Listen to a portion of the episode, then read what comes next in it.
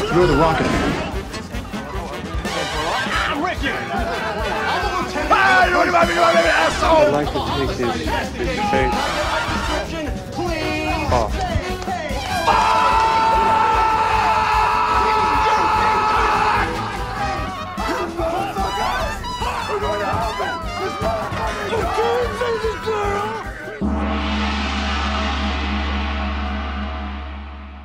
Está começando Nicolas.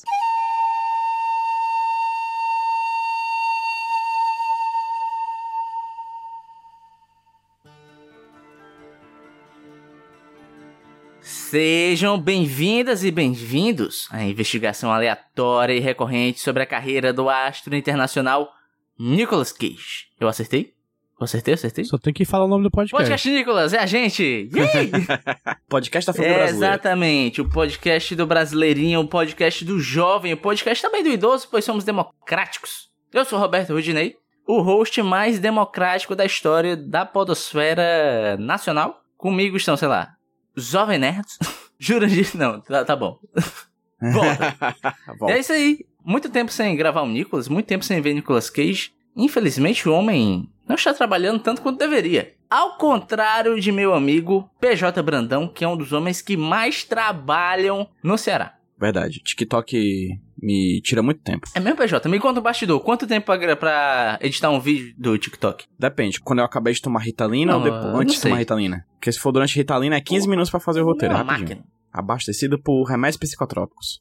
E ele que não é uma máquina, na real, estamos aqui na esteira do seu período de descanso, direito trabalhista, férias, gostoso demais. JB Martins, como você tá? Acabei de entrar de férias, eu não vejo a hora de esquecer como me comunico com os seres humanos, como ligo um computador, como mexe com um programa de edição de imagens. Eu só quero saber como grunir para fazer com que comida chegue à minha boca. Eu acho que é isso que o brasileiro quer, isso que o brasileiro precisa. Nós temos aqui mais uma convidada, uma convidada que está sempre aqui, está sempre com a gente, que é Jéssica Reinaldo. Olá, Jéssica, tudo bem? Olá. O que é que você acha que o brasileirinho precisa, além de férias e remuneração decente?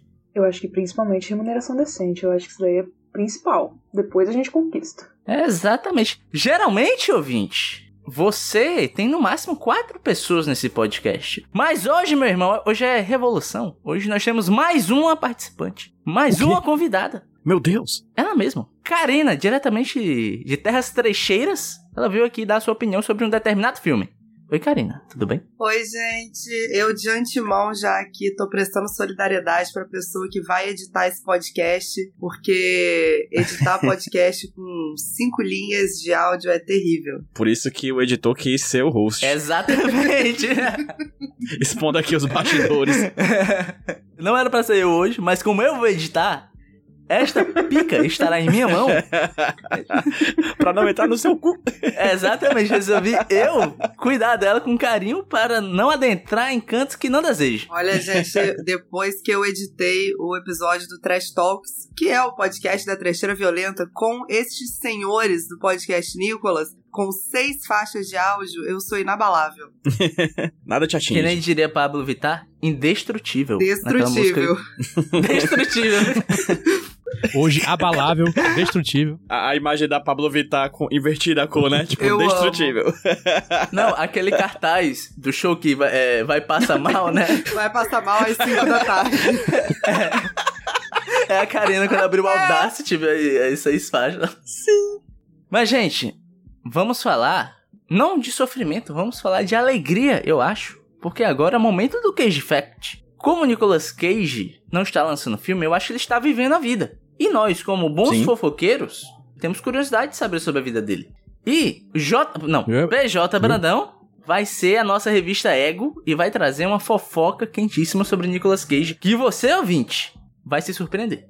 Existem certos cage facts na história do podcast Nicolas que são cage facts que a gente pode escolher, que a gente traz aqui pra falar, a gente escolhe de vários cage facts diferentes, mas tem um em específico que aconteceu nos últimos tempos que a gente não escolhe, ele nos escolhe. Você não tem como fugir dessa informação, que é o fato de Nicolas Cage revelar em uma de suas entrevistas, inclusive de divulgação do filme que iremos discutir hoje no podcast Nicolas, que a sua primeira memória, a sua memória mais antiga, vem do útero de sua mãe. Isso é loucura. Não sei se vocês viram isso, essa informação. Que no programa do Stephen Colbert, inclusive, um programa super badalado, um talk show de extrema relevância nos Estados Unidos, Um abraço, Steve. nosso ouvinte, inclusive. O Nicholas foi lá no The Late Show e falou, respondeu algumas perguntas do Stephen Colbert. Uma das perguntas era qual a sua primeira memória, qual a memória mais antiga. E ele falou que era do útero de sua mãe. Ele falou o seguinte, abre aspas.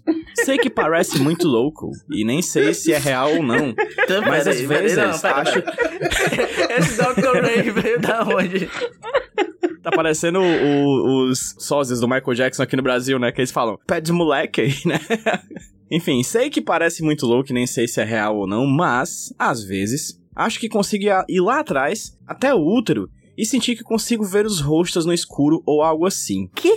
Sei que isso soa absurdamente abstrato, mas parece que isso realmente aconteceu. E aí o Steven Colbert até pergunta, né? E aí, cara, que história é essa? Como é que isso se dá? Você achava que tinha outras pessoas lá dentro do seu útero? Aí não, ele fala que, na verdade, ele imagina que ele imaginou o rosto dessas pessoas a partir das vibrações que vinham do líquido amniótico e da barriga de sua mãe, as pessoas que falavam com ele de fora pra dentro. E aí ele entendia e via rostos a partir disso. Então Nicolas Cage estava completamente drogado nessa entrevista. Fascinante, né? Acho que é muito bonito. Inclusive, o nosso. A imagem do nosso grupo específico dos bastidores do podcast Nicholas é um Baby Nicholas, né? Um, é um fetinho, né? tipo, uma carinha do, Nicholas, super fofinho. Desenhista que pensa. Desenhista que Isso pensa. aí claramente é uma viagem de. LSD que ele nunca voltou, né, cara? Eu acho que se tem pessoa que pode se lembrar de coisas a esse nível, é o Nicolas Cage, gente. Eu acho que só ele, só ele. Verdade. Se existe, a possibilidade é dele. O JP e Rude viram essa entrevista?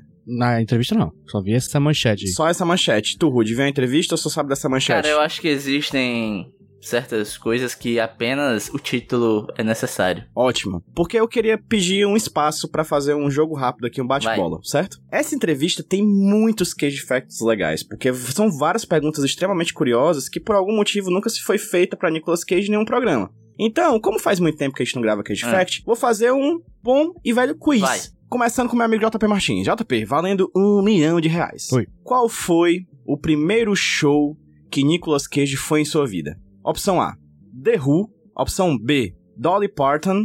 Opção C, George Harrison. Opção D, ABBA. E opção E, Calcinha Preta. Putz, aí essa última tu me. foi, né? Meu que desestabilizou, né? Acho que foi a Dolly Parton. Dolly Parton. pé, Foi o The Who. Ah, show do The Who. É, inclusive, ele adorou o show. O sonho da vida dele era ter o autógrafo do cantor do The Who, só que ele nunca pegou esse autógrafo. E o Steven Colbert disse: vocalista The Who, que eu não lembro o nome, manda aí pra nós. Agora vou pro meu amigo Rudney. vai. Rudney, qual é o animal que dá mais medo em Nicolas Cage? Puta que pariu. Letra A, uma hiena. Letra B, um tubarão. Letra C, um escorpião. Hum. Letra D, o ser humano e a sua infinita capacidade de fazer mal a si, ao próximo e ao meio ambiente. Letra E, uma centopeia. Caralho. É, eu fui um pouco quebrado agora. Porque eu já tava aqui pensando, pô, o Nicolas Cage já disse que queria renascer como uma orca, né? Pô, então ele é um Uhum. cara aquático tal. Mas eu acho que o ser humaninho. O, como é que é? O lobo é o lobo do homem. Não, como é que era, porra? A frase? O O homem é o lobo do homem. Esse Me jogue aí. aos lobos e voltarei ai ai ai um lobo morder. Eu acho que ele meteu um Thomas Hobbes e falou que o homem é o lobo do homem. Joia, não tem lobo nessa conversa. Não, sabe? porra, mas é um- o seu homem, Eu cara. sei. Sabe qual é? É uma centopeia. Porra. E o Steven Colbert perguntou por quê. Aí ele disse, sério? Tu já viu uma centopeia? E o Steven Colbert, é, faz sentido. Pô, ele simplesmente meteu uma Ludmilla com medo de cair de moto, né? de se ralar toda, né? É, qual, qual é o seu animal que você tem mais medo? Ludmilla, uma Honda 100,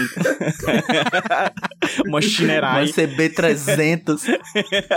uma ninja. Karina, Eu. qual é o pior cheiro do mundo para Nicolas Cage? Letra A, o pum de seu filho Weston Cage depois de comer um feijão. Letra B, o cocô do Lulu da Pomerânia, da esposa dele. Letra C, o cheiro de uma toalha molhada que não secou direito. Letra D, a fragrância Ocean do desodorante spray Above. Ou letra E, aquele cheiro de melzinho de alguém que espirra perto de você. Eu vou no Lulu da Pomerânia, O cocô do Lulu da Pomerânia? eu acho. Palmas, é isso mesmo! É, caralho! Ai, eu sou Exatamente. muito Cager. Sinergia, Ele falou né? exatamente, sinergia, caralho, ele falou exatamente isso. É o cocô do Lulu da Pomerânia da esposa dele. E pra terminar, Jessica Reynolds. Não tô pronta. A, a frase da Jéssica essa noite é: Eu não estou pronta. Jéssica, se você pudesse ouvir uma música pro resto da vida de Nicolas Cage, qual seria? Qual foi a resposta de Nicolas Cage? A única música que Nicolas Cage ouviria pro resto da vida. Letra A: Amor de Rapariga do Mastros com Leite. Letra B: Feliz Aniversário, o bom e velho. Letra C: Love Me Tender, do Elvis. Letra D: Baba O'Reilly, do The Who. Ou letra E: Jolene, da Dolly Parton. Poxa. Ai, teve o show do The Who, né? Mas eu queria tanto que fosse Jolene da Dolly Parton. Então, Jolene da Dolly Ah, Parton. eu vou de Jolene porque é a que eu escutaria, mas beleza. Ele falou que a música que ele mais gostaria de ouvir pro resto da vida e que traz mais memórias pra ele é o bom e velho Happy Birthday to You. Olha só. Ah, não, Ele falou que ele não, de adoraria Deus. ouvir pro resto da vida. Ele falou, né? Não tô dizendo não, né? Não é versão minha não, meus amigos, é fato. Eu não tô acreditando que ele meteu essa, cara. Ele meteu que Feliz Aniversário é a música que de longe traz mais memórias afetivas pra ele na sua vida, que ele é um apaixonado por aniversários. Então ele ouviria pro resto da vida o Rest Deserves to Use. É porque ele ainda não ouviu a do Mastruz com Leite, tenho certeza. É, pois É, é. exatamente. Falta um raiz sair a rodada na vida desse homem. Um astres com leite, um caviar com rapadura. Mas ele especificou se ele também gosta da parte cristã do que Jesus abençoe. Não, é o Kijé, Kijé, É, Kijé, é. Kijé, Kijé, Kijé. Kijé, Kijé. Que Jesus Abençoe. né? Não, não Ah. sei. Não, acho que nos Estados Unidos não tem isso, não. Eles são satânicos. Gente, eu nunca tinha ouvido na minha vida esse que já eu tô completamente fascinada. Aqui em Fortaleza é só o que rola. O Kijé é clássico. Uma pessoa puxa o Kijé e é todas as pessoas vão junto no Kijé. O Kijé é o que une o rico e o pobre. A esquerda, a direita, o preto e o branco, É. homens e mulheres. eu já vou levar esse aprendizado pro aniversário que eu vou daqui a pouco.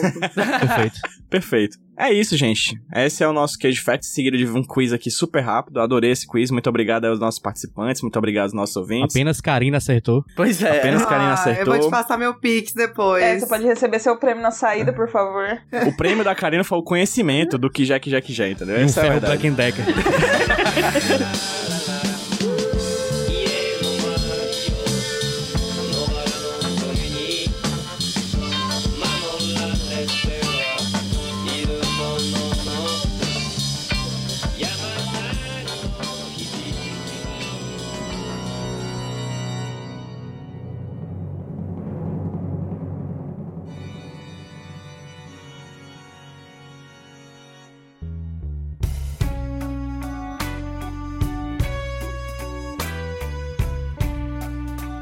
Voltando agora para o bloco, que nós iremos falar do filme, o filme que você, ouvinte, e você, ouvinte, queria que a gente falasse sobre. Eu notei uma certa comoção, uma certa pressa da galera para escutar nossas opiniões, mas calma, pô. A arte Não é assim não. demanda tempo.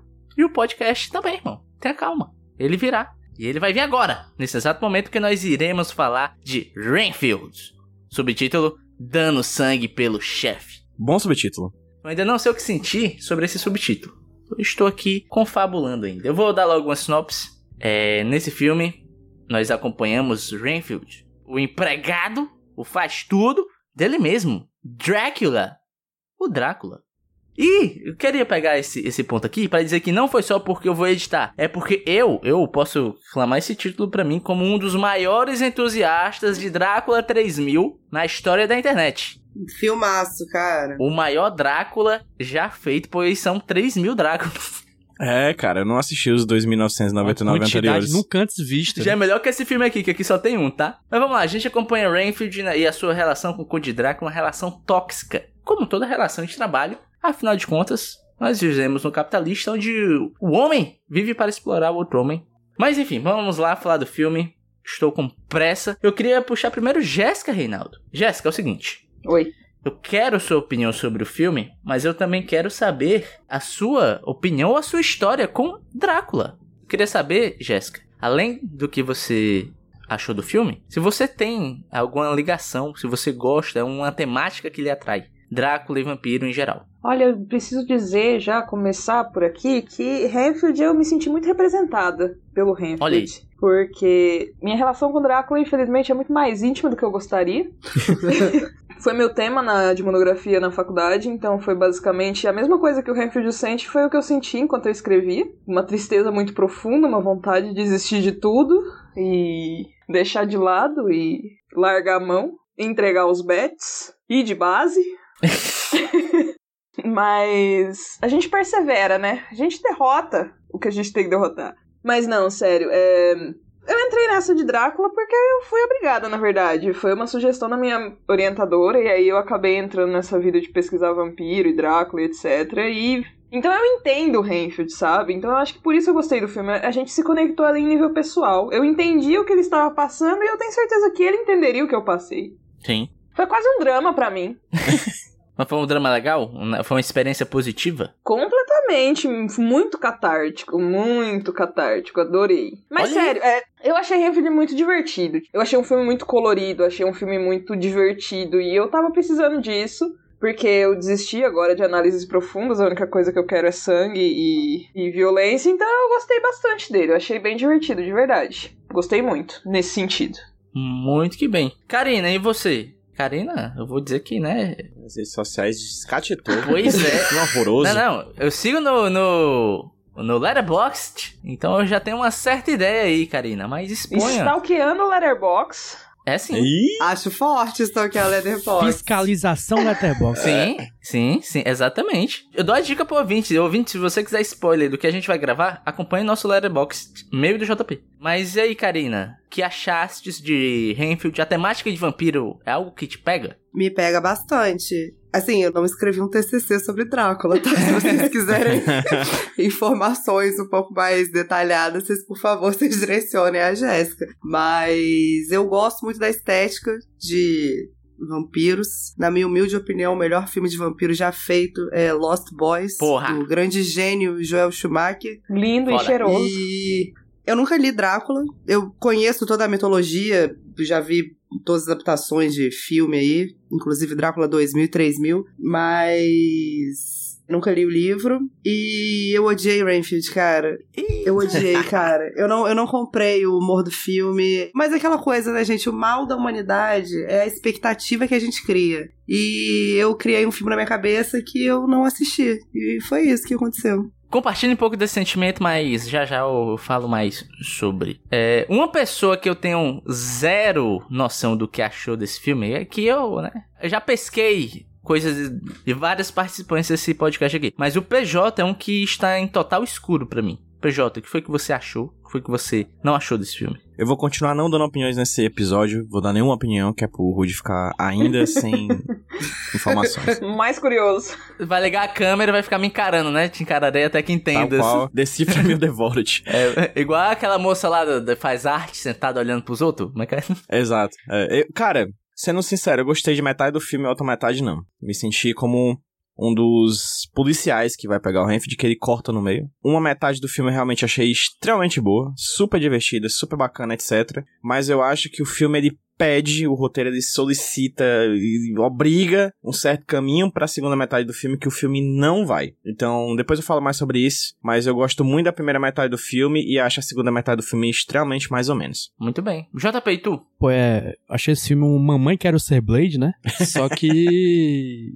Não foi Blade. E também não foi nenhum filme bom de vampiro. Ou de super-herói como ele queria ser. Ou de, sei lá, de ação estilizada como ele claramente quer, quer copiar de outros filmes. Mas. não funcionou. Muito bem. Muito bem, muito bem. Já eu, é o seguinte. Eu não acho esse filme ruim. Só que, também não é um filme bom. Acho a coisa que mais me desagrada em um filme é ele não conseguir ser bom em nada e também não conseguir ser ruim em nada. Ele fica ali no meio. Tem várias coisas legais, tem várias ideias muito boas. A ideia principal do filme, que é o Renfield analisando e tentando sair de uma relação tóxica com o patrão dele. Né? Eu, eu tô num um período muito vampiresco de minha vida. Inclusive, eu, eu falta literalmente oito páginas para eu terminar de ler Entrevista com o Vampiro. Nunca nem vi o filme, mas o livro eu tô até gostando bastante, apesar dos pesares. E tem muitas coisas no livro e em outros filmes de vampiro que você encontra aqui, que é essa relação do vampiro, essa figura poderosa, se aproveitando do ser mais fraco, extraindo sangue de outros personagens e, tipo, a energia vital dessa pessoa que ele tá se aproveitando. Porra, é só você assistir é, What You Do in the Shadows, porra. E ele tem essa ideia que é muito legal, é muito da hora. Só que eu sinto que quem escreveu e quem dirigiu o filme parecem que não confiavam no poder dessa ideia central e começou a colocar coisas adjetivas, sabe? Tipo assim, ah não, precisa de ação. Tipo o plot da policial da Aquafina, que é terrível, bicho. É chato, é moroso. Cara, eu senti que eu transcendi nesse filme porque eu consegui sentir muito ódio da Marvel em um filme que não era da Olha aí. Marvel. Porque, cara, eu falei que eu odiei o filme, mas eu, eu acho essa premissa do Rainfield genial também, cara. E a grande questão é justamente essa: poderia ter sido um filme foda. Mas aí eles querem fazer uma porra de filme de super-herói, cara. E poderzinho, e, e trama de máfia no meio, e vilão caricato tenebroso. Gente, já tem o Drácula. Pra que, que você vai xoxar mais vilão ali no meio? Exatamente. Porra, você tem um Nicolas Cage de Drácula, caralho. É bom, hein? E não, Bom. não só isso, eu acho que a melhor coisa do filme é o elenco, porque o Nicolas Cage, tudo bem que a gente vai falar muito dele, eu acho que eu sinto que todo mundo gostou dele, é a melhor coisa do filme. Mas porra, você tem o Nicolas Holt, que é um excelente ator, e ele no filme ele tá muito bem, cara. Além de estar gostosíssimo, hein? Eu vou dizer aqui. Sempre, né? Mas é um tesão, né? Está bonitinho. Mas eu acrescento que eu perdi o interesse depois que ele tomou banho. Eu também. Verdade. Eu acho que o cabelo sujo é que era o ponto. É, há um charme na nhaca, É. né? Com certeza. Ele tava parecendo com um cantor emo, sei lá, do. do como é que é? My Chemical Era o Gerard Way todinho. É, pois é. Gerard Way. Era o My Chemical Romance, né? O cantor My Chemical Romance. O My Chemical e o Romance, né? Que é uma dupla. O Michael Mika Romance. É, exatamente. Tem uma coisa que foi falada aqui que eu queria só pontuar, que eu acho a premissa muito interessante, assim, muito inteligente. Porque tem essa proposta no filme que a gente pode até discutir se foi bem ou mal realizado, né? Ele usa o Drácula pra fazer uma crítica às relações de trabalho. Né? E aí eu cito, né? Um também imortal e poderoso, né? Um cara chamado Marx, Ele mesmo. que falava que a história da humanidade é essa história da luta de classe, da relação entre patrão e empregado, senhor escravo, sucerano, vassalo, né? E aqui, classe dominante que subalterna. E aqui é isso, cara. Esse dando sangue pelo chefe é literalmente uma metáfora disso tudo, dessas relações abusivas que são exploradas até de forma bastante interessante naquele grupo de apoio, que cada um tem uma relação abusiva diferente. O Renfield é relacionado ao trabalho, pra demonstrar que sim, as relações de trabalho hoje em dia elas são adoecidas, elas são doentes. E esse filme ele usa o Drácula como essa metáfora super interessante, assim. É- eu tenho certeza que vai ter muito patrão que vai assistir e dizer, ah, adorei esse filme, não vai se tocar que tá falando dele. Vai ter o post dos coach, né? É, 10 coisas que você aprendeu com. No LinkedIn, né? Pois é, eu não queria começar já atacando pedra no filme, apesar de, né, já ter apontado meu desapontamento. A Karina odiou. E eu acho que eu tô mais alinhado com a Karina. Mas eu queria tentar pincelar coisas legais do filme, porque eu acho que ele tem coisas legais. A gente já falou da premissa que realmente é legal. Esse grupo de apoio, todas as cenas do grupo de apoio pra mim são os melhores momentos do filme. Mas Jéssica, você que gostou mais do filme, eu queria que você pontuasse alguma outra coisa que você gostou. Se você quiser falar mais da premissa, também pode. Eu quero que você fale de coisas legais do filme. Eu vou ser muito sincera com vocês.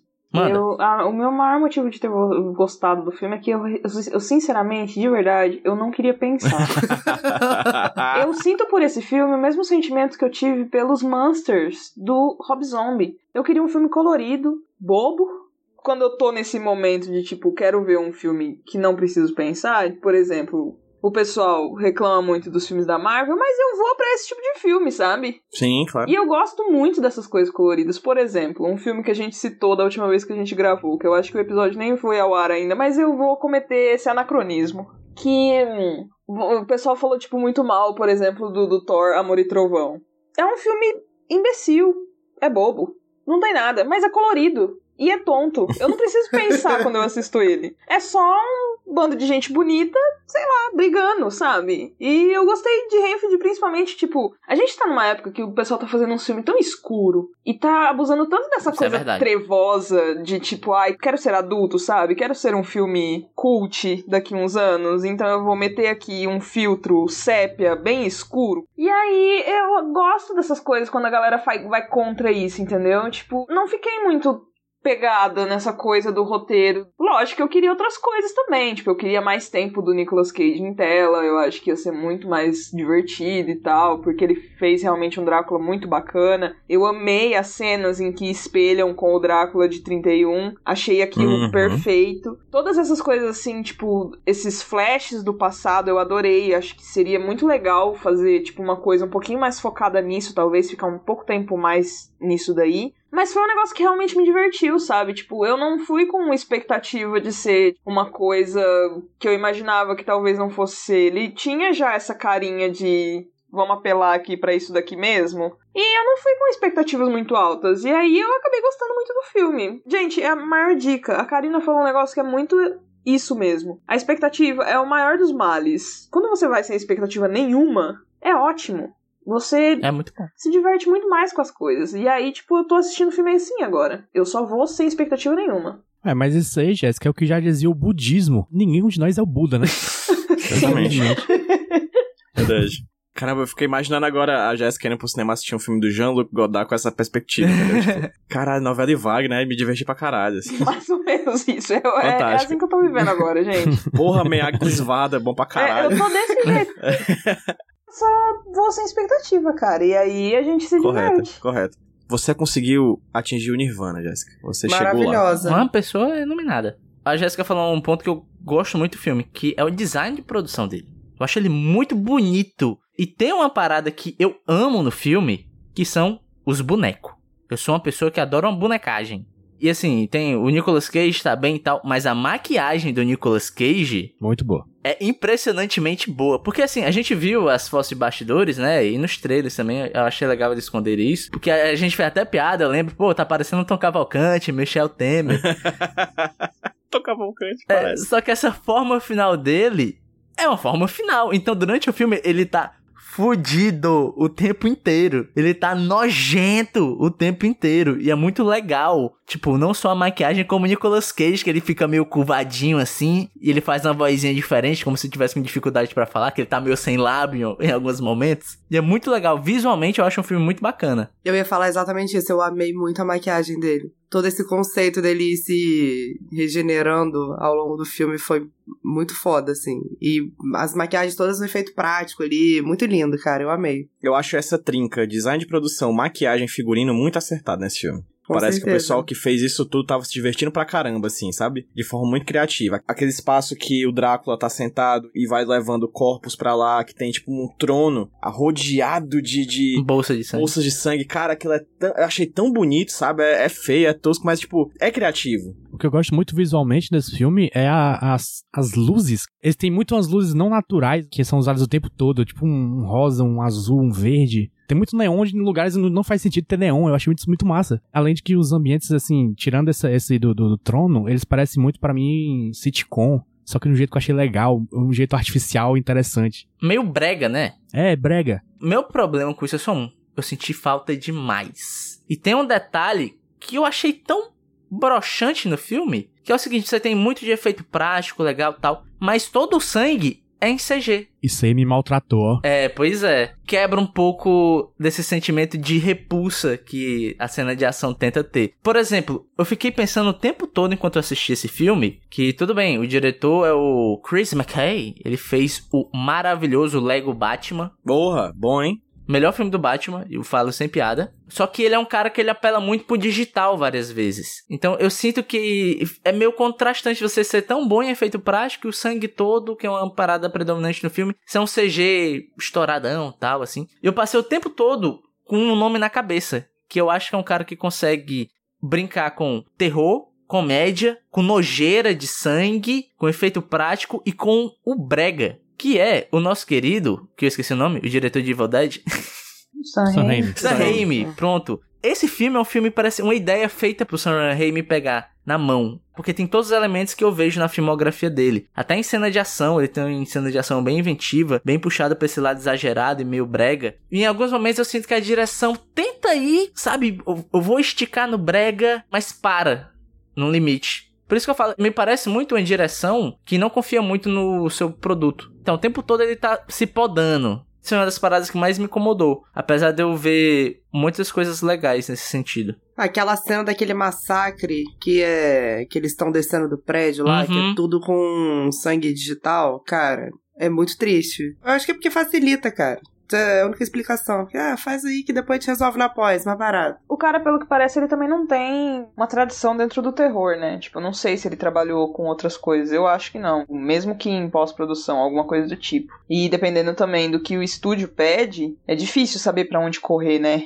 Tipo, um cara que não tem um currículo dentro do terror e, tipo, já pega um projeto desse tamanho e tem que fazer certas escolhas, também é complicado, é um negócio complexo. Então, também tem esse ponto. O que, que o estúdio queria? Qual que é a classificação indicativa desse filme para colocar um sangue, tipo, mais real, entre aspas? Pois é, e o filme é mais 18, eu, eu acabei de olhar. É, então. A Jéssica falou uma coisa muito boa, que é o estúdio, que é da Universal. Inclusive, um fato da carreira do Nicolas Cage é que esse é o filme que o Nicolas Cage tá fazendo com o grande estúdio de Hollywood depois de muitos anos, né? O último que ele tinha feito tinha sido o Motoqueiro Fantasma. De lá pra cá era só filme de baixo orçamento, ou de nenhum orçamento, ou de orçamento negativo, né? Que saiu endividado, sei lá. Mas esse foi o primeiro filme em muito tempo. É por isso que ele tá em tudo que é entrevista, em tudo que é canto. Porque a assessoria tá trabalhando muito nos bastidores desse negócio. E tem uma outra coisa também, que a Universal, ela tá apostando muito em trazer de volta esses filmes, assim, Uhum. dos monstros. A gente tá com Pra sair agora, a última vez que eu contei, a gente tá com cinco filmes do Drácula. E a maioria deles é pela Universal. Então, eles estão com esse interesse até certo ponto, mas tem que ver também por temperatura, por termômetro. O que, que tem feito sucesso? Atualmente, querendo ou não, são filmes do estilo da Marvel. E o que, que tem chamado as pessoas pro cinema para ter um retorno de um filme que provavelmente foi caro é apelar para esse lado. Então, assim, é um filme que pode agradar os fãs de terror, mas também pode agradar fãs desses outros tipos de filmes, sabe? Então, isso também pesa. Então a gente tem que pensar nesses pontos também. Quando a gente vai analisar esse tipo de filme, tipo, o terror ele é um, um gênero já que ele é complicado de ser levado para grandes públicos, né? A gente tá falando de um filme que, beleza, é o Drácula, mas é um filme que não vem de lugar nenhum. É um filme do Renfield, sabe? Então, tipo, a gente precisa apelar para algumas coisas para que ele tenha retorno. E eu acho que é uma saída pouco corajosa. Sim. Tô falando um pouco mais sério agora, tipo, lógico, eu adorei o É. filme, tô.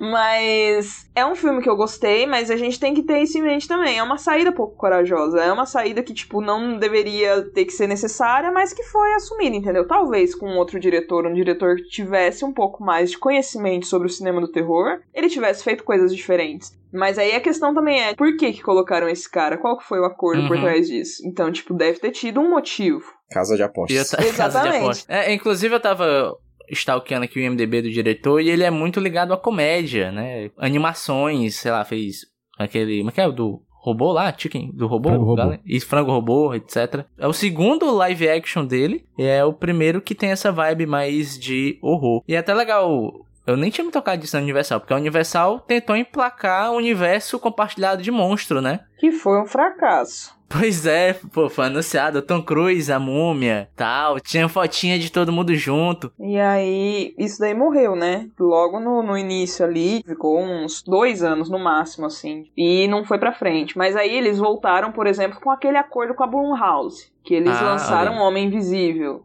Que já chamou atenção. E aí eles começaram a anunciar um filme atrás do outro. Então, de Drácula, realmente, eu acho que a gente tem aí uns cinco filmes pra sair. A gente tá agora com aquele A Última Viagem do Demeter, que é um único capítulo de Drácula. Eu acho que não lembro se tá pela Universal, mas enfim, é com o André Overdahl, sei lá, não sei o nome desse diretor, o sobrenome dele. Aquele diretor que fez histórias assustadoras pra contar no escuro. Esse filme eu tô com uma expectativa ma- mal da humanidade, né? Mas eu tô com uma expectativa alta pra esse filme. Não, o trailer ficou muito massa, ficou um trailer Ficou, bem eu vi. bacana. E aí a gente tem também um, um filme só com a Mina Harker, que vai ser da Karen Kusama, que é a diretora de Garota Infernal e fez o piloto de Yellow Jackets. A gente também tem um filme da filha do Drácula, que vai sair com o Meu pessoal Deus. do Radio Silence, que é o pessoal que recuperou o Pânico e etc. E tem mais um ou dois aí pra sair. É, é o Deku, né? O Drácula Cinematic Universe, né? Basicamente. E a temática de vampiro, mais voltada pro terror, passou um bom tempo esquecida, né? As últimas tentativas não deram muito certo, né? Eu lembro que teve aquele Drácula Untold, né? Que era mais ação. Mas terror, terror, terror, lembro de pouco. Um que tá há anos falando que vai sair também, que não é Drácula, mas é vampiro, é o Salem Slot, que Parece que vai ter um remake aí. Eu acho que é lavagem de dinheiro, acho que esse filme aí, junto com. junto com o Nosferatu do, do, do. Do Eggers. ah, é, isso também, lenda urbana, esse filme. Então, um- talvez saia, talvez não. São os filmes de Schrödinger, né? Pode ser que sim, É. pode ser que não. Vem aí, não vem aí. É. Será que vem aí? Não vem aí. Mas, gente, vampiro é muito legal, gente. Faça um filme de vampiro. Sabe quem não é legal? O núcleo policial desse filme.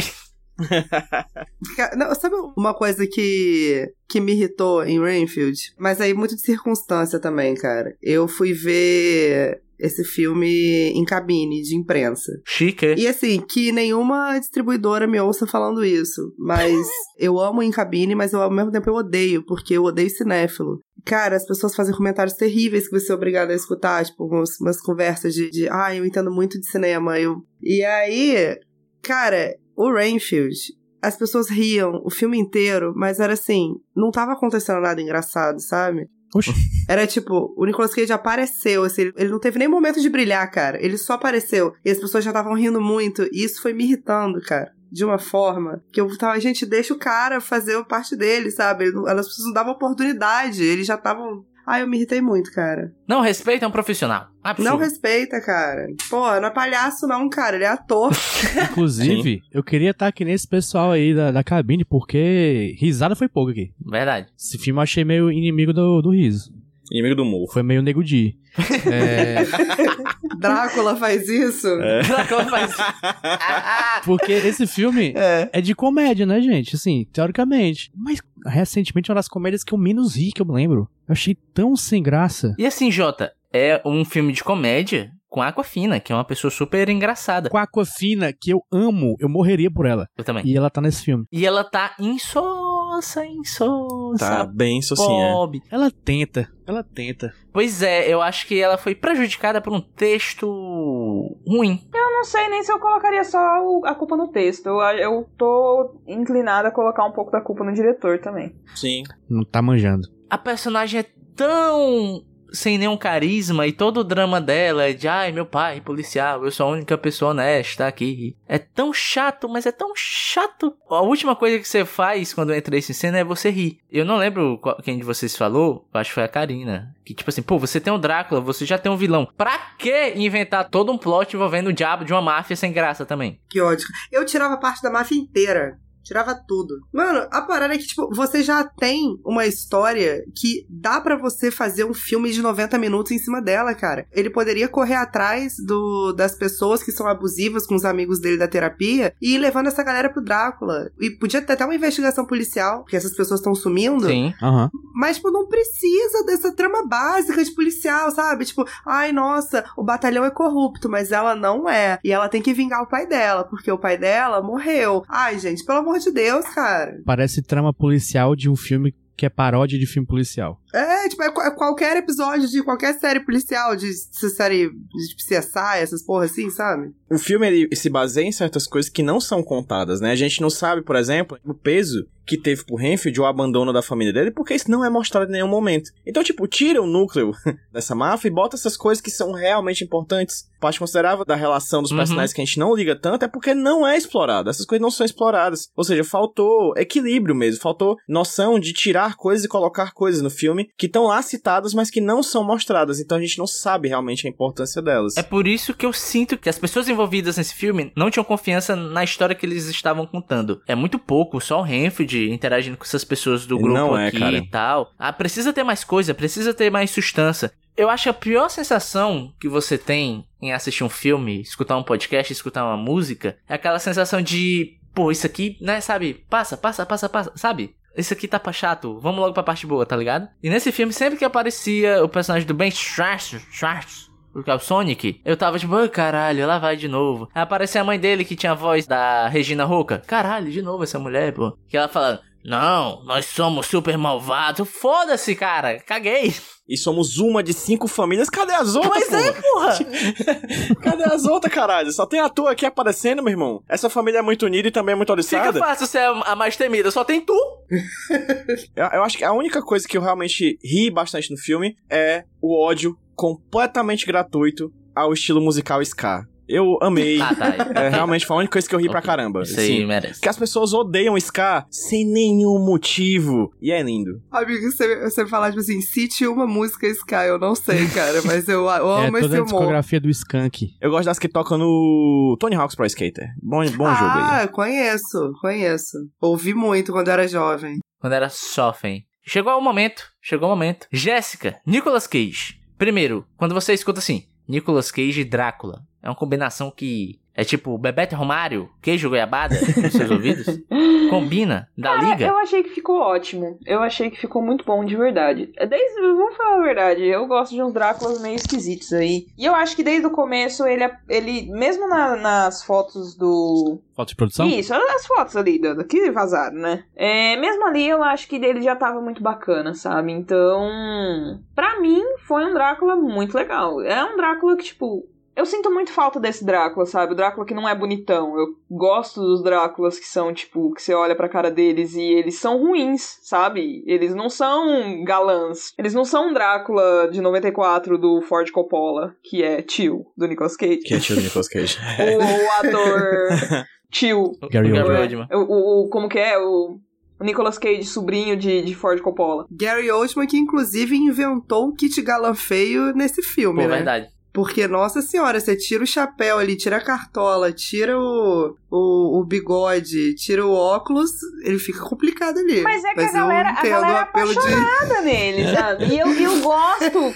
E aí, tipo, desde então, desde ele ali, eu acho que a gente apelou muito pra um Drácula muito galã, que não é um Drácula que eu acredito. Eu não compro essa ideia do Drácula galãzão. O Drácula nunca foi galã. Assim, tá, beleza, o Bela Lugosi era bonitão, mas a gente acha isso hoje, tipo, não, não foi criado pra ser um galã. Enfim. O Drácula, ele é um esquisitão, sabe? Ele é um cara que é pra ser, tipo, cruel, feio, sabe? E aí eu, quando eu vi o Nicolas Cage, eu falei, cara, bacana, sabe? Legal, isso daqui tá legal. Então, eu queria ter visto mais, claro. Quem sabe vem um Renfield 2 aí, a gente nunca sabe. O Drácula agora é o. É, o Drácula agora é outro. Eu amo que a Jéssica elogiou xingando horrores. Gente, uma dúvida agora que eu realmente, eu realmente não sei. Esse filme tá indo bem de bilheteria? Eu não tenho ideia. Flopou forte. Flopou? Só não flopou mais do que o do, do Ari Aster, né? Porque aquele lá foi com Deus. Ari Aster, me ajuda a te ajudar, né, linda? Nossa senhora. Faltou Nicolas Cage no Areasta. E tu, ô, Karina? Nicolas Cage como Drácula, gostasse? Eu amei, o que me deixa ainda mais triste. Uhum. Porque eu acho que foi um puta desperdício, sabe? Tipo, você ter um personagem tão intenso e tão bom e divertido e carismático, que eu acho importante. E num filme merda, sabe? E com pouco tempo de tela, porque você tem que colocar máfia. Ai, não, eu fico revoltada. Eu vou falar isso toda eu vou falar a mesma coisa. Todas as vezes que eu me pronunciar, eu sempre falar a mesma coisa. Mas eu queria fazer um, um adendo que não tem nada a ver com Rainfield, mas que é. Jéssica falou um negócio maravilhoso, que é do vilão que tem que ser cruel, tem que ser feio. E um filme que não funcionou pra mim por causa disso foi o live action do Aladdin. Porque eu acho o Jafar do filme um puta de um gostoso. É É verdade. foda, né? Não tem e aí, como. cara, como é que tu vê esse filme? Porque Não, o é. Jafar é. uma figura que ele tem que ser repulsiva. E eu só falava, nossa, que, que gato, gente. Eu Nossa. sou horrorosa, me Ai, beija. Ai, se a Jasmine não quiser, eu quero, hein? Ai, Jafar, para. Ai, Deus. Manda zap. Mas, voltando pra Rainfield, eu gostei muito do Nicolas Cage de Drácula. Achei que, nesse caso, superou a expectativa mesmo, porque desde que as fotos vazaram, tava todo mundo empolvorosa. E amei, mas aquela coisa mal aproveitada, infelizmente. Sim. JP Martins, e você? Melhor parte do filme é Nicolas Cage. Não tem nem pra onde correr. O Rudy no começo elogiou o Nicolas Holt, achei até esquisito esse elogio, porque eu não gostei dele. Eu gostei. Mas o Nicolas Cage não tenho nada a reclamar. Ele tá muito bem, ele, ele não podia estar melhor, inclusive. Porque o filme não deixa, né? Primeiramente. E segundamente porque ele, tá, ele, ele, pegou o papel, fez o que devia fazer certinho. E aí eu, eu roubo as palavras da, da Karina, que é por isso que isso me deixa mais triste. Uhum. Até. PJ Brandão. Você consegue perceber que, apesar de ser um filme de comédia pastelão, tentativa de ser engraçado, popzão, tem pesquisa pra caralho ali, né, cara? Você consegue perceber que ele tá muito afinado com o personagem, até porque é um sonho da vida dele. Tem três personagens que ele sempre disse que gostaria de interpretar: Superman, Drácula e o Capitão Nemo. Né? São os três personagens da vida do Nicolas Cage. Ele tem um sonho de interpretar. E ele realizou um sonho com o Drácula do Renfield. Às vezes eles têm, ele tem uns trejeitos que eu digo, cara, esse cara passou horas vendo o Belo Lugosi repetidas e repetidas vezes pra ver se fazia aquela tremidinha do ladinho da boca ali, Uhum. que pra ser igualzinho a ele, entende? Inclusive, fantástico, né? Eu acho que aqui com meus amigos nicólogos, né, pesquisadores da vida de Nicolas Cage, talvez seja o primeiro personagem do Nicolas Cage que seja bissexual, porque ele come homem e mulher, ele fala isso no filme. Sim. Verdade. Ele é um ícone bi, né? Ele tá ali, tipo, ah, não me importo com gênero, se chegar eu tô comendo. Então, assim, ele é um ícone bi. vacina Essa bivalente, brother. Vacina A bivalente. vacina bivalente, né? A vacina bivalente é isso. Inclusive, tenho medo de tomar, pois é hétero medroso, né? Brincadeira, gente. Tomem a bivalente, por favor. Mas é isso, cara. Eu acho que ele tá muito, muito bem no filme. E repito tudo que disseram aqui e pontuo, resumidamente, que todo mundo disse que é a melhor coisa do filme, disparada. É o Drácula Santista, né, PJ? Eu tô tentando entender o porquê. Caiu na vida do peixe fuzila. essa é boa, caralho. Eu adoro essa frase. Caiu na vila do peixe fuzila. Cara, eu amei Nicolas Cage de Drácula. Ele tem uma parada meio animalesca, sabe? A ceninha do começo que prende ele no círculo, né? É quando o Renfield desfaz o círculo, ele, ele arregala o olho e ele se move de um jeito estranho pra atacar a galera. É muito bom e assim, ele tá engraçado. Eu acho que a parte mais engraçada do filme também tá no Nicolas Cage. Muito também pelo Nicolas Hoult, eu acho ele uma ótima escada pro Nicolas Cage aqui. Eu gostei muito do personagem, eu gostei muito do Nicolas Hoult no filme, porque eu acho que ele tem uma certa ingenuidade ali. E ele com o Nicolas Cage, eu acho que eu acho que casou muito bem, porque além do Nicolas Cage estar engraçado, ele também tá assustador. Uhum. E não só pela maquiagem, muito pelo jeito que ele se impõe em cena. A ceninha que ele, quando o Renfield é, foge, né, e aluga um AP, vai morar só, muda a paleta de cor, né? Toma banho, Uhum. perde o sex appeal. É, pois é, fica menos gostoso, perde o, o charme, né? Passa, Pastéis, perf- Debbie. passa desodorante. E o Nicolas Cage vai confrontar ele na casa nova, que o Nicolas Cage tá sentadinho, ele vai fazendo uhum, uhum, tá, escondendo a boquinha, né? E quando ele se levanta, ele vai andando de encontro ao Renfield, e o Renfield vai andando pra trás, e Nicolas Cage vai parecendo cada vez maior na tela, é assustador. Não só pela maquiagem, como pelo jeito que ele é enquadrado, pela imposição física do Nicolas Cage em cima do Nicolas Holt, é muito assustador. Então eu acho que, não só pra comédia, ele também funciona muito bem como um vilão aterrorizante. E é um vilão de uma nota só, ele é mau. Só que ele não é só mau, ele é super mau, brother. Mano, ele simplesmente mata geral do grupo de apoio do Rainfield, cara. Caralho. Inclusive, essa cena, pra mim, ela é o começo do fim. É o problema do filme ali que tá exposto, sabe? Uhum. Porque eu gosto muito da primeira metade do filme, eu acho a comédia tá super legal, mas eu acho que aquela cena do meio, que é o midpoint, né, o ponto mais do filme é ali, que a, a chave vira pra uma outra coisa, era pra ter virado pra outra coisa, entendeu? Tipo, eu acho que ali, se o filme ele tivesse carregado no drama, ou fugido da, da comédia, ou pelo menos tentado uma outra coisa que na mesma comédia da primeira metade, o filme seria bastante melhor. Porque acho que aquela cena ela é tão dramática, ela tem um peso dramático tão forte no Renfield, e logo em seguida a gente tá vendo piadinhas de novo, assim, sabe? Eu acho que o filme ele, ele se perde na piada, numa piada ininterrupta. É chato falar isso, né? Eu acho problemático quando a gente discute um filme como o filme deveria ou poderia ser, porque no fim das contas o filme é aquilo que a gente viu, né? Não é nada, não é outra coisa. Mas o filme, ele desenha outro futuro pra ele. Você tá vendo ali o, o Nicolas Holt perdendo um grupo de pessoas que são iguais a ele pelo cara que é o grande abusador dele, que é o patrão, né? Enfim, eu acho que o filme ele perde por ele não aceitar o caminho que ele tava indo e continuar só na mesmice chata desse humor extremamente forçado. Não, eles chegaram no final falaram: ih, cara, fudeu, a gente vai ter que trazer essa galera toda de volta. O que a gente faz? Foda, hein? Ah, mano, fala que o sangue do Drácula ressuscitou a galera, tá bom, vai. Ah, gente, pelo amor de Deus, o sangue do Drácula ressuscitou 50 pessoas, gente, pelo amor de Deus. Sangue do Draco tem poder, meu Pô, filho. mano. Pô, é foda que mostra ele retalhando garganta, jogando galera, né? Aí, tipo, ah, voltamos. Yay. Ai, é bobo, sabe? Tipo, enfim, mas é, é, é o que vocês estão falando, né? É o que o filme se propõe a ser, enfim. E eu tava olhando aqui os roteiristas do Renfield e fica bastante claro o porquê que ele toma esses caminhos. Um dos roteiristas é o Kirkman, que ele é, tipo, o, um dos caras, né, mais chefão do The Walking Dead. É o criador do, do quadrinho, né? Sim. E aí tem o Ryan Ridley, que, assim, uma- ele é um dos roteiristas de Rick e Morty e um dos roteiristas de uma série chamada Ghosted, que, assim, o humor é bem parecido com esse também. E tem um outro chamado Ava Trummer, que eu não sei, não não fala aqui se é ela ou se é ele, mas que também tá nesse, nesse meio aí, sabe? Tipo, Duncanville e essas coisas. Então, assim, é esse tipo de humor, sabe? Tipo, era difícil esperar um pouco um humor diferente. A gente sabe que às vezes a gente espera, mas aí também a gente vai ver quem é que tá envolvido com o filme e não tem pra onde correr, sabe? É verdade, errado tá a gente, Não tenho cara. nada contra esse tipo de humor, só não achei bom. Nesse filme especificamente não, não ficou engraçado. Inclusive o diretor desse filme é o, é o roteirista do filme do Dungeons and Dragons que eu adorei. É? Porra, caralho. É tudo que eu queria pra esse filme.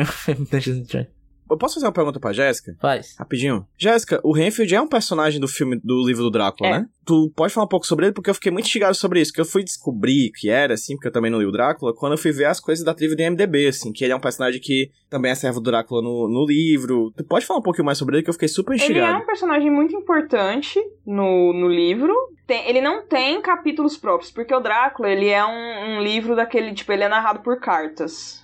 Pelo que eu me lembro, ele não tem, tipo, capítulos dele, sabe? Ele não tem cartas, ele não tem diário. Mas a gente conhece bastante dele por causa do, do médico que atende ele. Depois que ele volta da Transilvânia, ele fica, tipo, num asilo do Dr. Seward, que ele é um dos interessados na.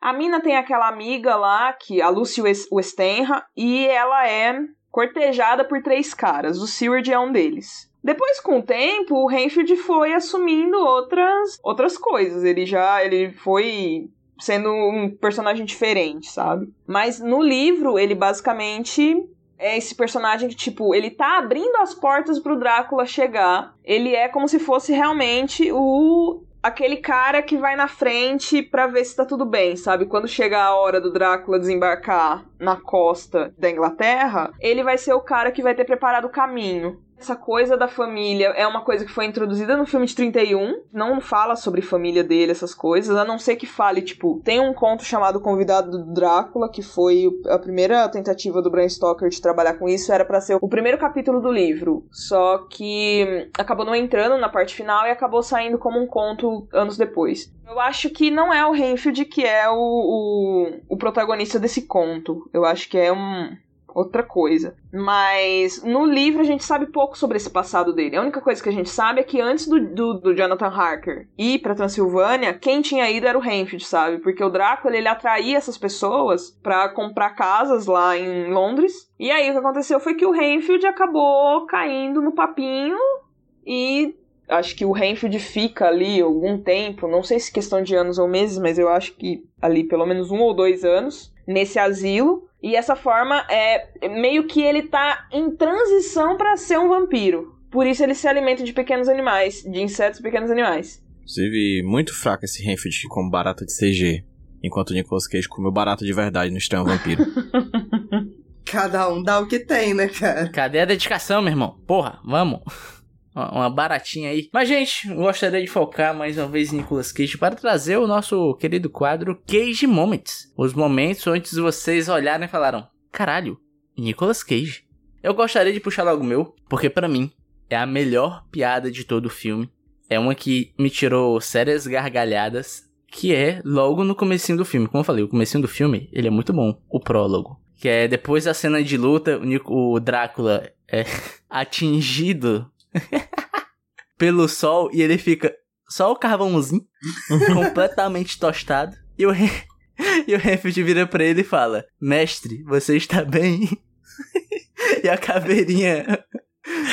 O boneco, eu sou o cara do boneco. Ele olha e fala: Não. Eu sou um cara simples, eu gosto de besteira e essa piada besta me conquistou. É, Karina, qual foi o momento em que Nicolas Cage ele conquistou nesse filme? Ah, pra mim, os maiores Cage Moments do filme são quando ele tá fazendo os Dráculas antigos. Putz. Foi aí que eu falei, pô, é sobre isso. E confesso que vocês reativaram uma memória minha, que a piada deles de bissexualidade eu, eu sorri no cinema. Esboçou. Esboçou, deu uma sonrisa. sorri, sorri. JP Martins, e você? Ele está muito bem no filme, como já disse, mas assim, eu acho que o melhor momento dele é o último momento dele. Quando ele fala, eu queria passar uma temporada no inferno onde todas as pessoas interessantes estão, é, Ave Satã. E ele faz isso fazendo chifrinho de metal. gritando e gritando. Jéssica, e você? Ah, eu gosto muito do, do momento Cage Lugosi, sabe? Eu acho que ficou muito bom. Achei, tipo, me conquistou muito, mesmo antes de eu assistir o filme. Quando eu vi as cenas comparativas, eu já olhei e falei, caraca, tá top. É isso, é sobre isso. A gente precisa de Nicolas Cage em preto e branco mais vezes. Inclusive, essas cenas, não sei se pra quem não, não entendeu, é igual o filme antigo do, de 1931. É, eles colocaram com, com CG. Eles editaram as personagens de hoje no cenário de ontem. Caralho, ficou perfeito, né, cara? Ficou, ficou. Assustadoramente perfeito. Inclusive, fica aí a não recomendação do filme antigo, que eu acho chatíssimo. Assista Drácula 3000. Assiste a trilogia do Drácula 2000. Foda também. Que não tem nada a ver com o Drácula 3000, tá? Qual é a trilogia? É Drácula 2000. 2001, 2002, Não. 2003. é Drácula 2000, Drácula Ascensão e Drácula. Ai, nem lembro. Cara, os três filmes têm um Drácula diferente, sabe? Um deles é o Rutger Hauer. Rut- Rutger? Rudiger Hauer. É, Rutger Hauer. enfim. Caralho. No primeiro é o, é o Gerard Butler. né? Exatamente. Caraca! O segundo é um cara completamente desconhecido, ninguém sabe por onde ele anda, tipo, sumiu. E o terceiro é o Hauer. Pô, eu gostei muito da piada do Drácula 2000 que o PJ fez, porque eu já imaginei o Drácula em clima de Copa. Drácula ex-campeão. Ô, Era pentacampeão. 2002, né? É, pois é. Drácula com alegria nas pernas. Drácula com a franjinha do Ronaldinho. Sim. E tu, PJ? Faltou umas Moments. Ah, pronto. Calma. Tem. Rapaz, re- confia em mim. Você confia em mim, não?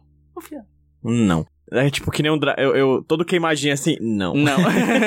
Cara, além dos que vocês falam que eu gosto muito, eu gosto de dois. O Nicolas Cage barra Drácula tá explicando pro Renfield o plano de conquistação, de conquista mundial. Que ele fala o que que ele é, aí o Renfield, o que que você é? Ele, a God, Renfield, an immortal, insatiable, uh, all power being. Tipo, ele solta um- ele solta um, uh, tipo, muito bom, cara, do nada, né? Eu gosto muito. E aí eu gosto também da cena em que tá ele no quinto andar que o Renfield alugou, né? O Airbnb que o Renfield alugou. E aí ele tá lá falando, né? O Drácula inventou do Gaslight, né? Dizendo que na verdade a culpa é do Renfield, não dele. E ele fala, I am the real victim here! tipo, ele dá, ele dá essa, essa paradinha meio Bruce Dickinson, sabe? Que é muito boa. Ele, eu ele acho mandou um muito legal falsete também. da Melody, né? Ele manda um melody, assim, um falsete da melody que é muito bom. Então são dois momentos que eu acho muito legais. PJ, eu acho que você acertou os, os melhores que eu deixei passar. Porque eu lembro de estar assistindo e nesse momento falar. Nicolas Cage. É isso. A lenda tá viva. O gigante o pai acordou. tá on. O gigante acordado. Sem violência. Paz nos estádios. Paz dos estádios.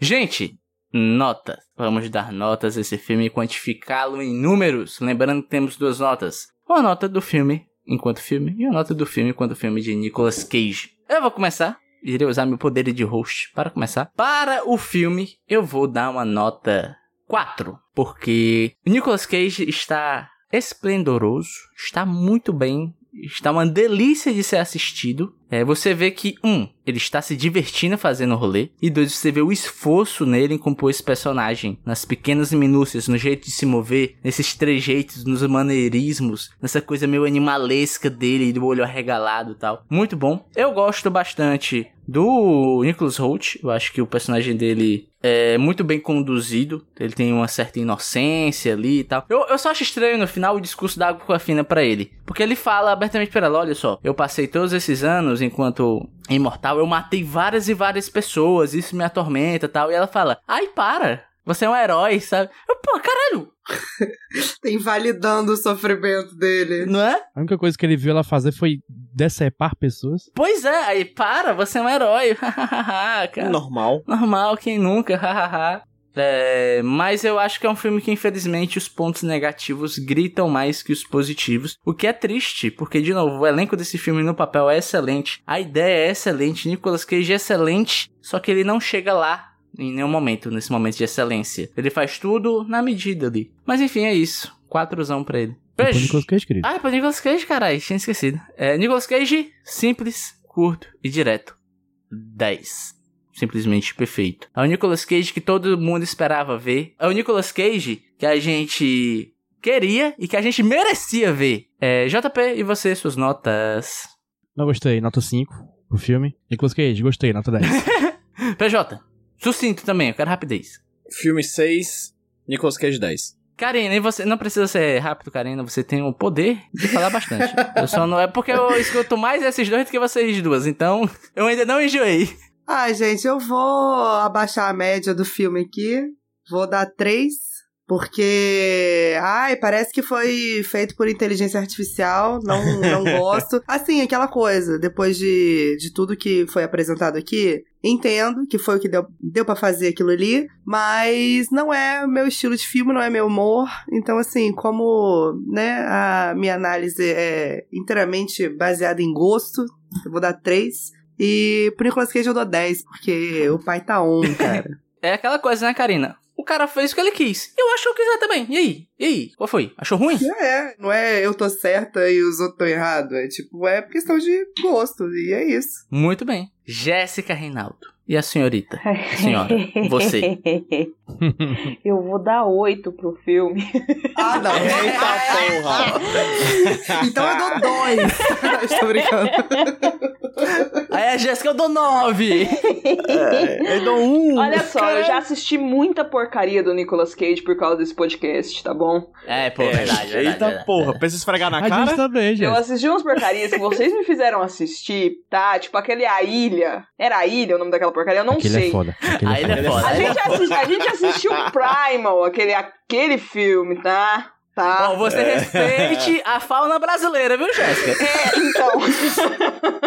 a fauna brasileira, sei lá onde que eles estavam. A gente nem lembra daquele filme. É uma bosta. Eu, eu li aquele quadrinho de cabo a rabo também pra gente falar daquele negócio. quadrinho. A Jéssica é Eu rancorosa, estou velho. colocando tudo aqui, os pingos dos is. Cara, ela, ela, ela virou o próprio Drácula e tá esfregando na nossa cara, velho. Eu sou a vítima aqui.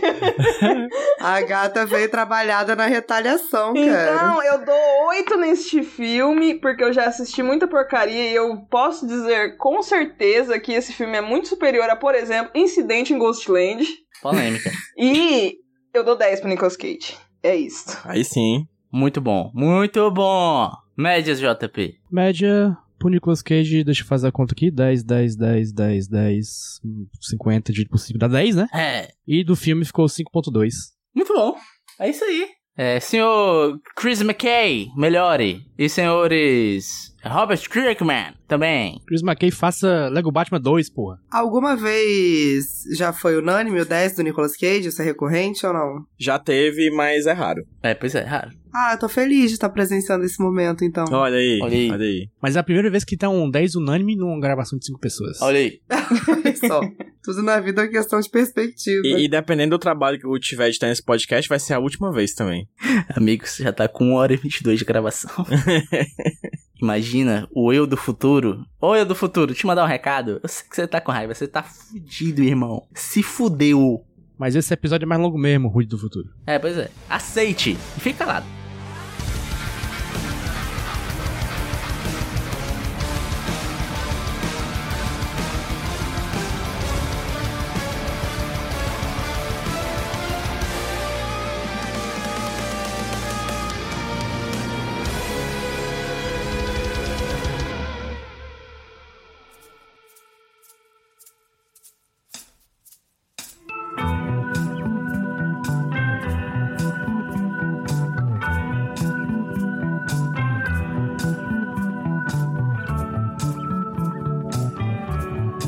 Voltando agora para o bloco só porque tem queijo no meio, onde indicamos uma coisa para você, ouvinte, ouvinta, uma coisa só porque tem queijo no meio. JP Martin, Eu. você, o que, é que você traz? Eu trago aqui um pedido. Um pedido? De socorro? É, Eita. eu, vou, eu vou mandar pra vocês o meu Pix. E eu quero hoje sair com acumulado na minha conta mil reais e oitenta... Não, mil e oitenta e sete reais e trinta e nove centavos. eita. Que específico. Porque eu quero entrar na Amazon, comprar o produto CS757 Nicolas Cage cartão de recorde stand-up, que é um, um recorte de papelão em tamanho real, 1,82 por 66 centímetros, do Nicolas Cage. Caralho! Cara, isso, manda o link aqui, Eu quero o link. Quero ver. Ah, manda sim, claro, claro. Manda aí. É, ele tá mais barato do que estava no começo do ano, que tava 1.146 dólares. Reais, quer dizer. Agora está em 1.087 reais. Você tá acompanhando o preço, JP? Não, é porque eu tinha, eu tinha tirado um print alguns meses atrás desse, desse produto. Pra usar aqui na gravação. Sei. Aí hoje eu fui procurar de novo e tá mais barato. E se forem comprar, me avisem que eu tenho um link de associado, viu? Ganhar promoção. Gente, Olha, por que que você me mostrou isso, cara? E veja bem, a entrega é grátis, hein? entrega grátis, amigo. Aí. Será que se, se a gente negociasse comprar mais de um no Barateia, não? Peraí, peraí, peraí, peraí. JP, tu tá. ah, tem aberto aí, né? Lê uma review, eu vi que tem review aqui da galera. Ah, review? Vamos ver que review. Aqui, ó, aqui, ó, aqui, ó. É alto e rígido, muito parecido com o próprio ator. Foi o que ela disse. Olha esse review aqui. Esse, esse review aqui é em inglês, tá traduzido pra português automaticamente, tá? Então não me, não me culpem. Recentemente deixei meu emprego há mais de, se- de mais de seis anos. Eu sabia que minha ausência deixaria um grande buraco no coração do gerente geral. Então comprei pra ele esse recorte de Nicolas Cage para seu escritório para que ele não ficasse sozinho. Espero que procurar por cerca de uma dúzia de outras mini, mini gaiolas, mini cages, acho, que escondi por toda a loja distrai da, minha, da tristeza da minha partida. Eu teria dado três estrelas por causa da estranha qualidade de impressão, mas isso meio que aumenta o charme, sabe? Caralho! Perfeito, Perfeito. cara. Um, retrato do capitalismo aí, ó. Pois é, gente, 1087 aí pra cada. Ó, galera, apoia.se barra podcast Nicolas. Vamos colocar a nossa primeira meta no Apoia-se. Se chegar a dois mil reais, a gente compra. A gente come, caralho. Incrível. Que Se fechar incrível, dois mil amei. reais, a gente compra um, um CS757 Nicolas Cage cartão de recorte stand-up. É importante o nome inteiro. Se você não souber que é o CS757 Nicolas Cage cartão de recorte stand-up, como é que você vai comprar, entendeu?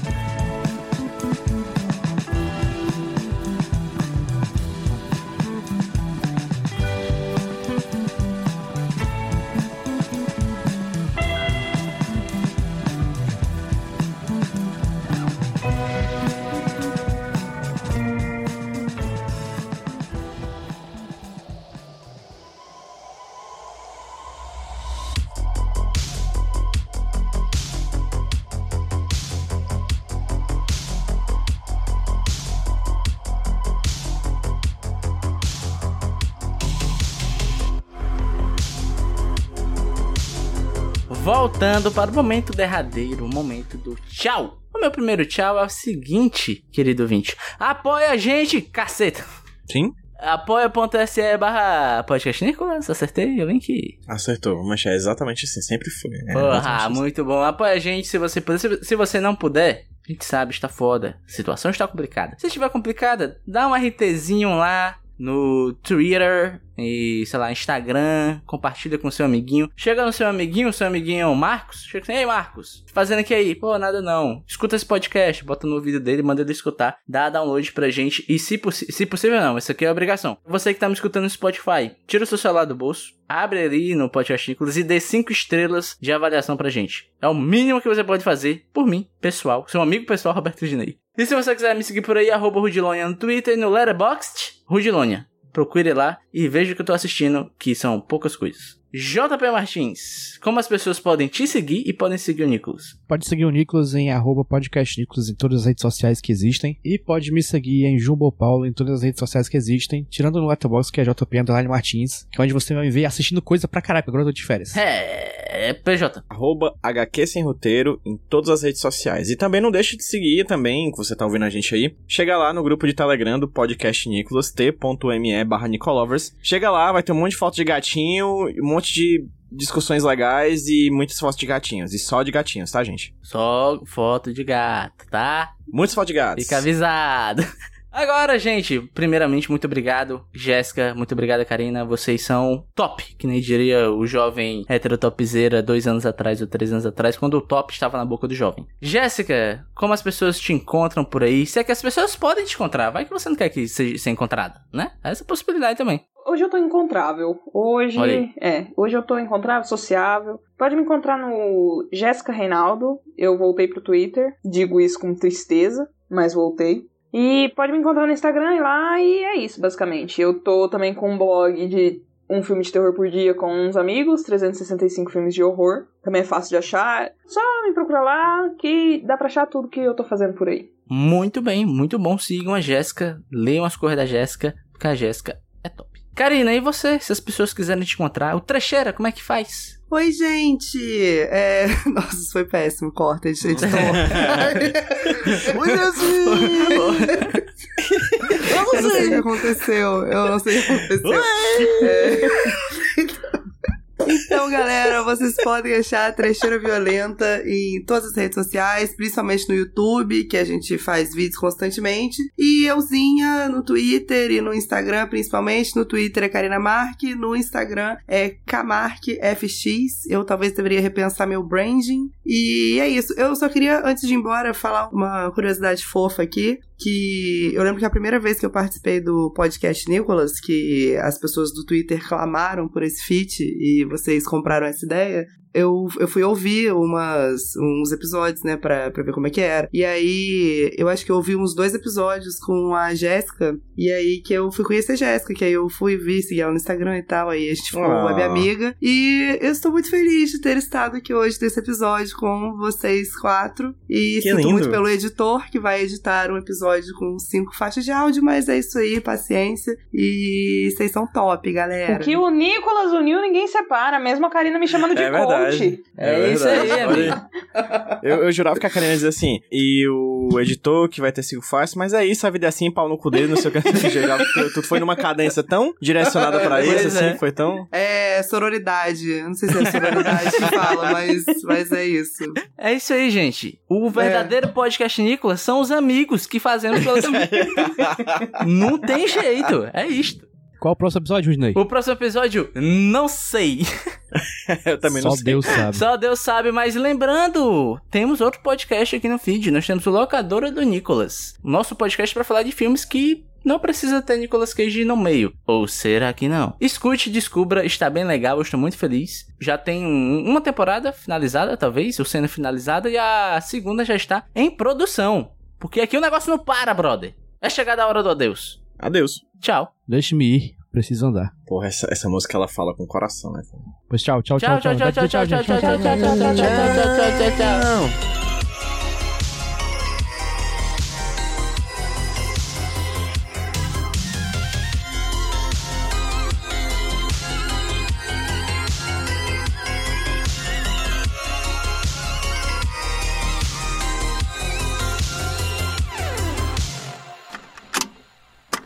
Sou o Rudinei e eu editei esse podcast. Eu sou o JP e eu sonorizei ele. Você pode ajudar o Nicolas compartilhando com seus amigos. E dando 5 estrelinhas no iTunes. Ajuda a gente, por favor.